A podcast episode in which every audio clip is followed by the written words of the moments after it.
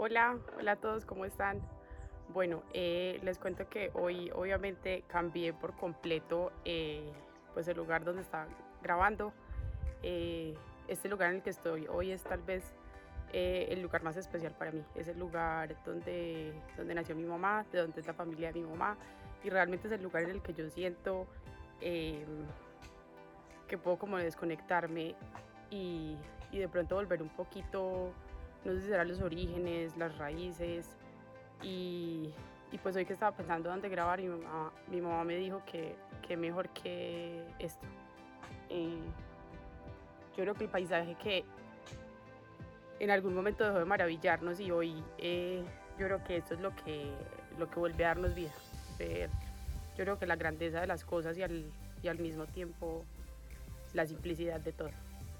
Eh, bueno, yo creo que ya sabían que este es el último eh, capítulo de Baraca. Eh, es un capítulo muy cortico, es un capítulo en el que realmente yo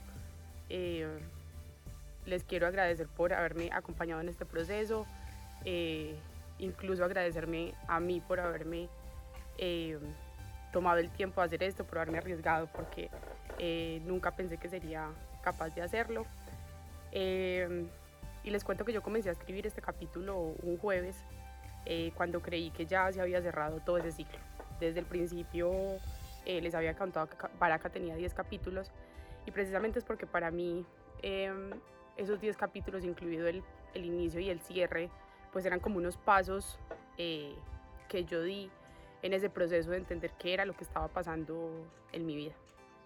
Y al día siguiente,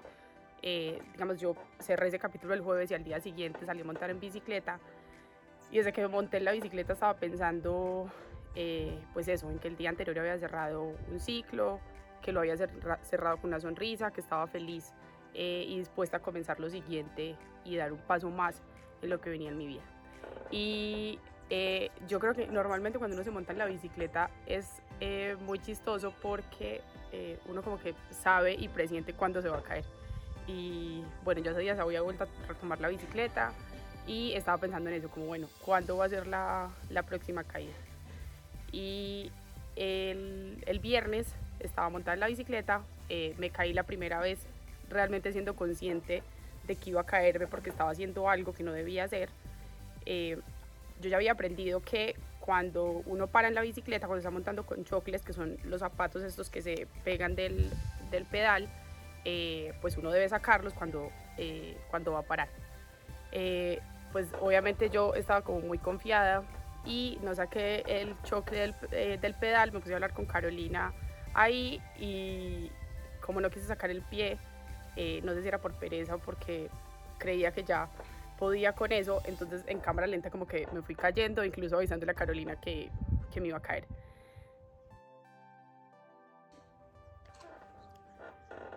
Y no pensé en absolutamente nada después de esa caída, eh, que habrá muchos que dicen que uno se cae y tiene que pensar en por qué se cayó, por qué pasó. Y luego vino la segunda caída, que fue en un quiebrapatas.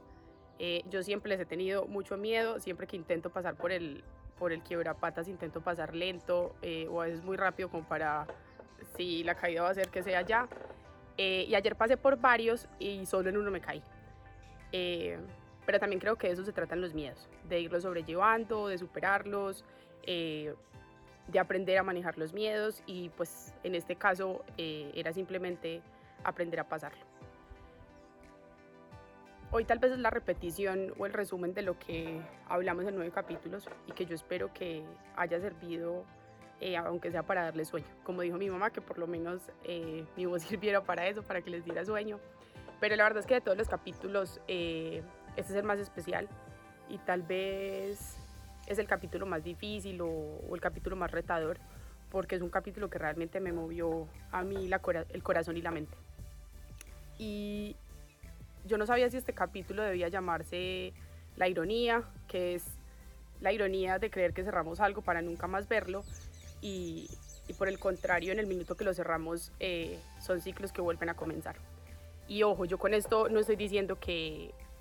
que la depresión vaya a volver o que el existencialismo o las crisis. Lo que quiero decir es que cada ciclo eh, vuelve igual si no aprendemos y si no practicamos y si no fortalecemos o si simplemente en algún momento nos confiamos y dejamos de trabajar eso, la mente y el corazón y dejamos de fortalecerlos y de cuidarlos, eh,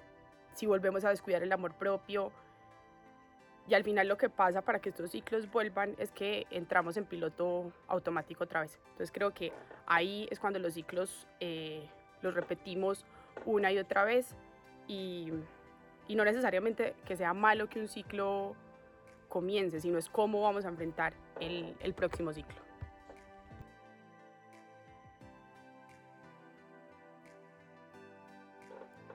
El 22 de abril, cuando yo edité este podcast, eh, yo no tenía ni idea qué estaba haciendo ni cómo lo estaba haciendo. Normalmente,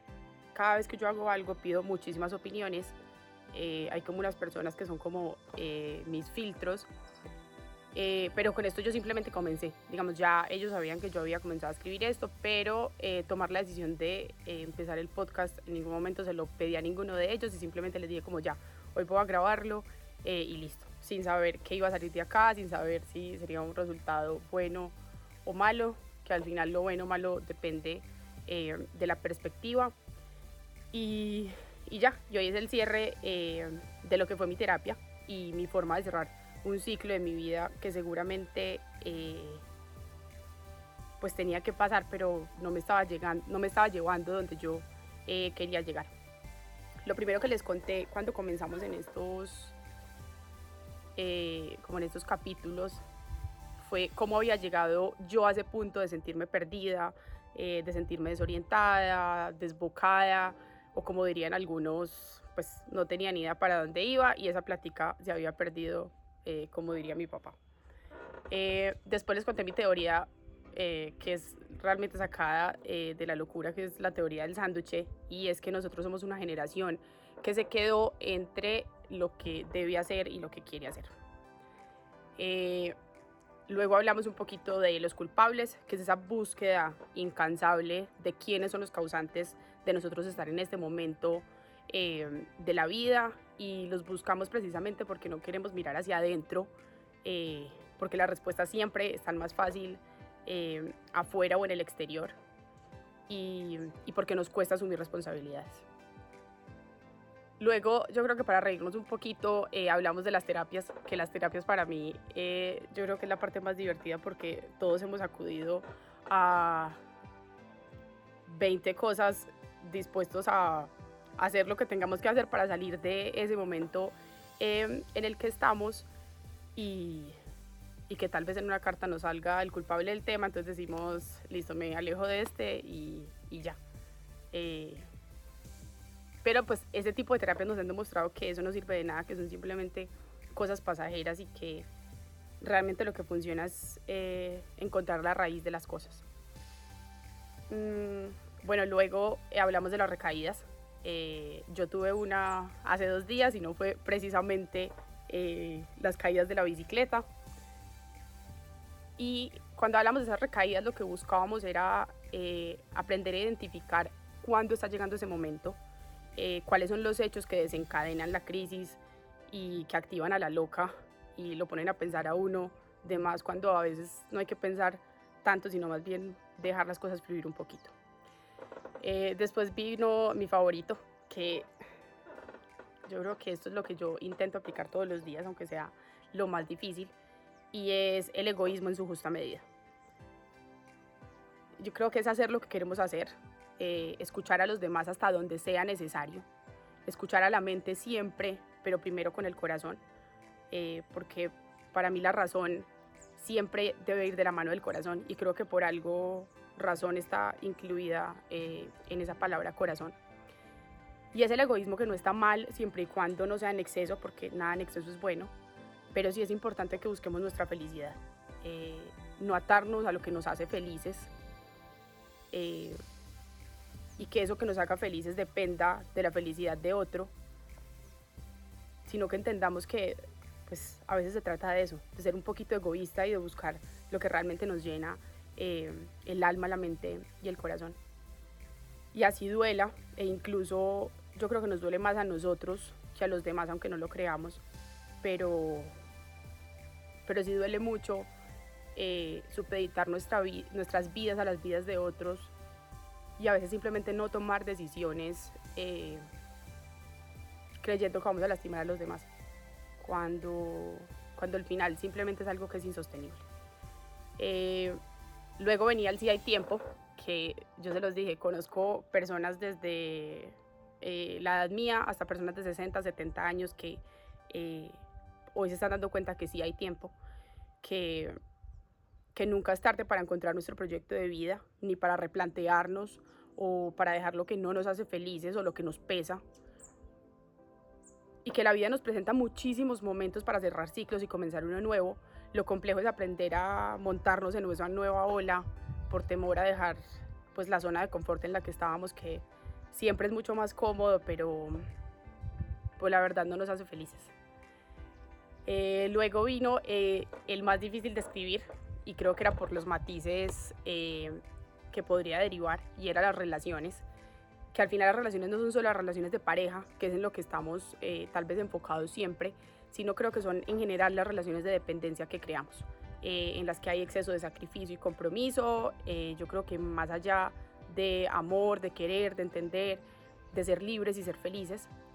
y, y, al final las relaciones no son de cumplir expectativas, sino de sentir, de, de apoyar, sino de necesitarse, de quererse y no de acomodarse en algo. Eh, el pasado, que yo creo que el último, que es, es un capítulo muy lindo, que es eh, el duelo. Y el duelo es entender que, que no se trata de perder, sino de dejar ir cuando es necesario dejar ir. Cuando entendemos que nada nos pertenece, y que las culpas no existen, eh, sino que lo que hay son responsabilidades.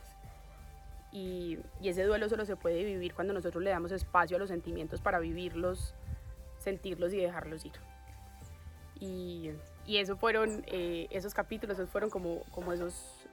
esos ocho pasos eh, que hablamos para, yo creo que para identificar esos momentos y aprender a sobrellevarlos sin la necesidad de volver a un ciclo eh, en el que cometamos errores.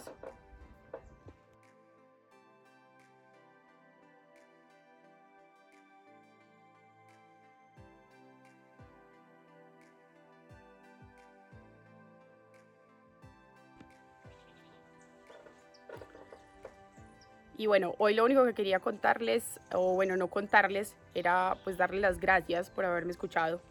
Eh, este seguramente fue mi mayor acto de egoísmo, y, me siento bien con ese acto de egoísmo, me siento supremamente tranquila porque fue mi terapia. Yo lo hice pensando en que somos millones de personas en el mundo quienes vivimos estos procesos, pero que preferimos callarlos eh, y los enterramos y, y seguimos la vida en piloto automático porque, porque no es fácil tomarse 10 minutos todos los días para, para preguntarnos qué está pasando eh, y qué es lo que queremos. Que si las cosas están bien ahora, eh, no sé, no sé, no sé que sea bueno o malo, no sé que sea que estén bien o estén mal, eh, porque eso depende de cada, una, de cada uno de nosotros. a mí personalmente me cambió absolutamente todo. La pandemia yo creo que no fue decisiva, pero sí fue pero sí fue un factor o un ingrediente más para que todo se terminara de desacomodar, porque realmente todo estaba desacomodado. Y,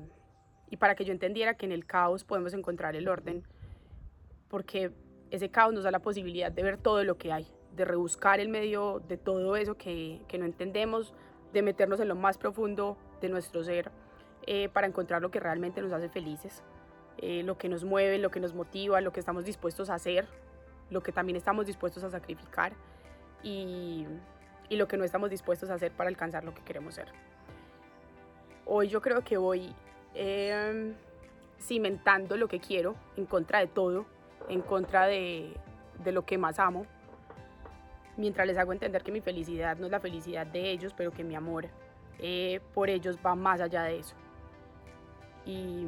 y, que la estabilidad no es felicidad y, y que la estabilidad no es sostenible ni en el mediano ni en el largo plazo y que yo tomé la decisión de ser feliz siempre, de llegar a viejita sin arrepentimientos, feliz con mis tatuajes, feliz con mis heridas y dolores, eh, pero sin arrepentirme absolutamente nada. Y está a punto de salirse una lágrima porque ya este es como lo último y, y obviamente cerrar ciclos nunca, nunca es fácil. Pero acá, para acá esto y nada más. Para acá yo creo que fue, es y y será el aliento de vida que yo estuve esperando 28 años y que seguramente hoy puedo decir que sí, que fue el mejor momento de mi vida, en medio de una pandemia que nos arrodilló y nos demostró que, que todo puede cambiar. Y, y, ya, eso era todo. Eh, otra vez, lo único que puedo hacer es agradecerles, les mando un abrazo inmenso desde el lugar que a mí me hace más feliz en el mundo. Eh, y ya. Chao.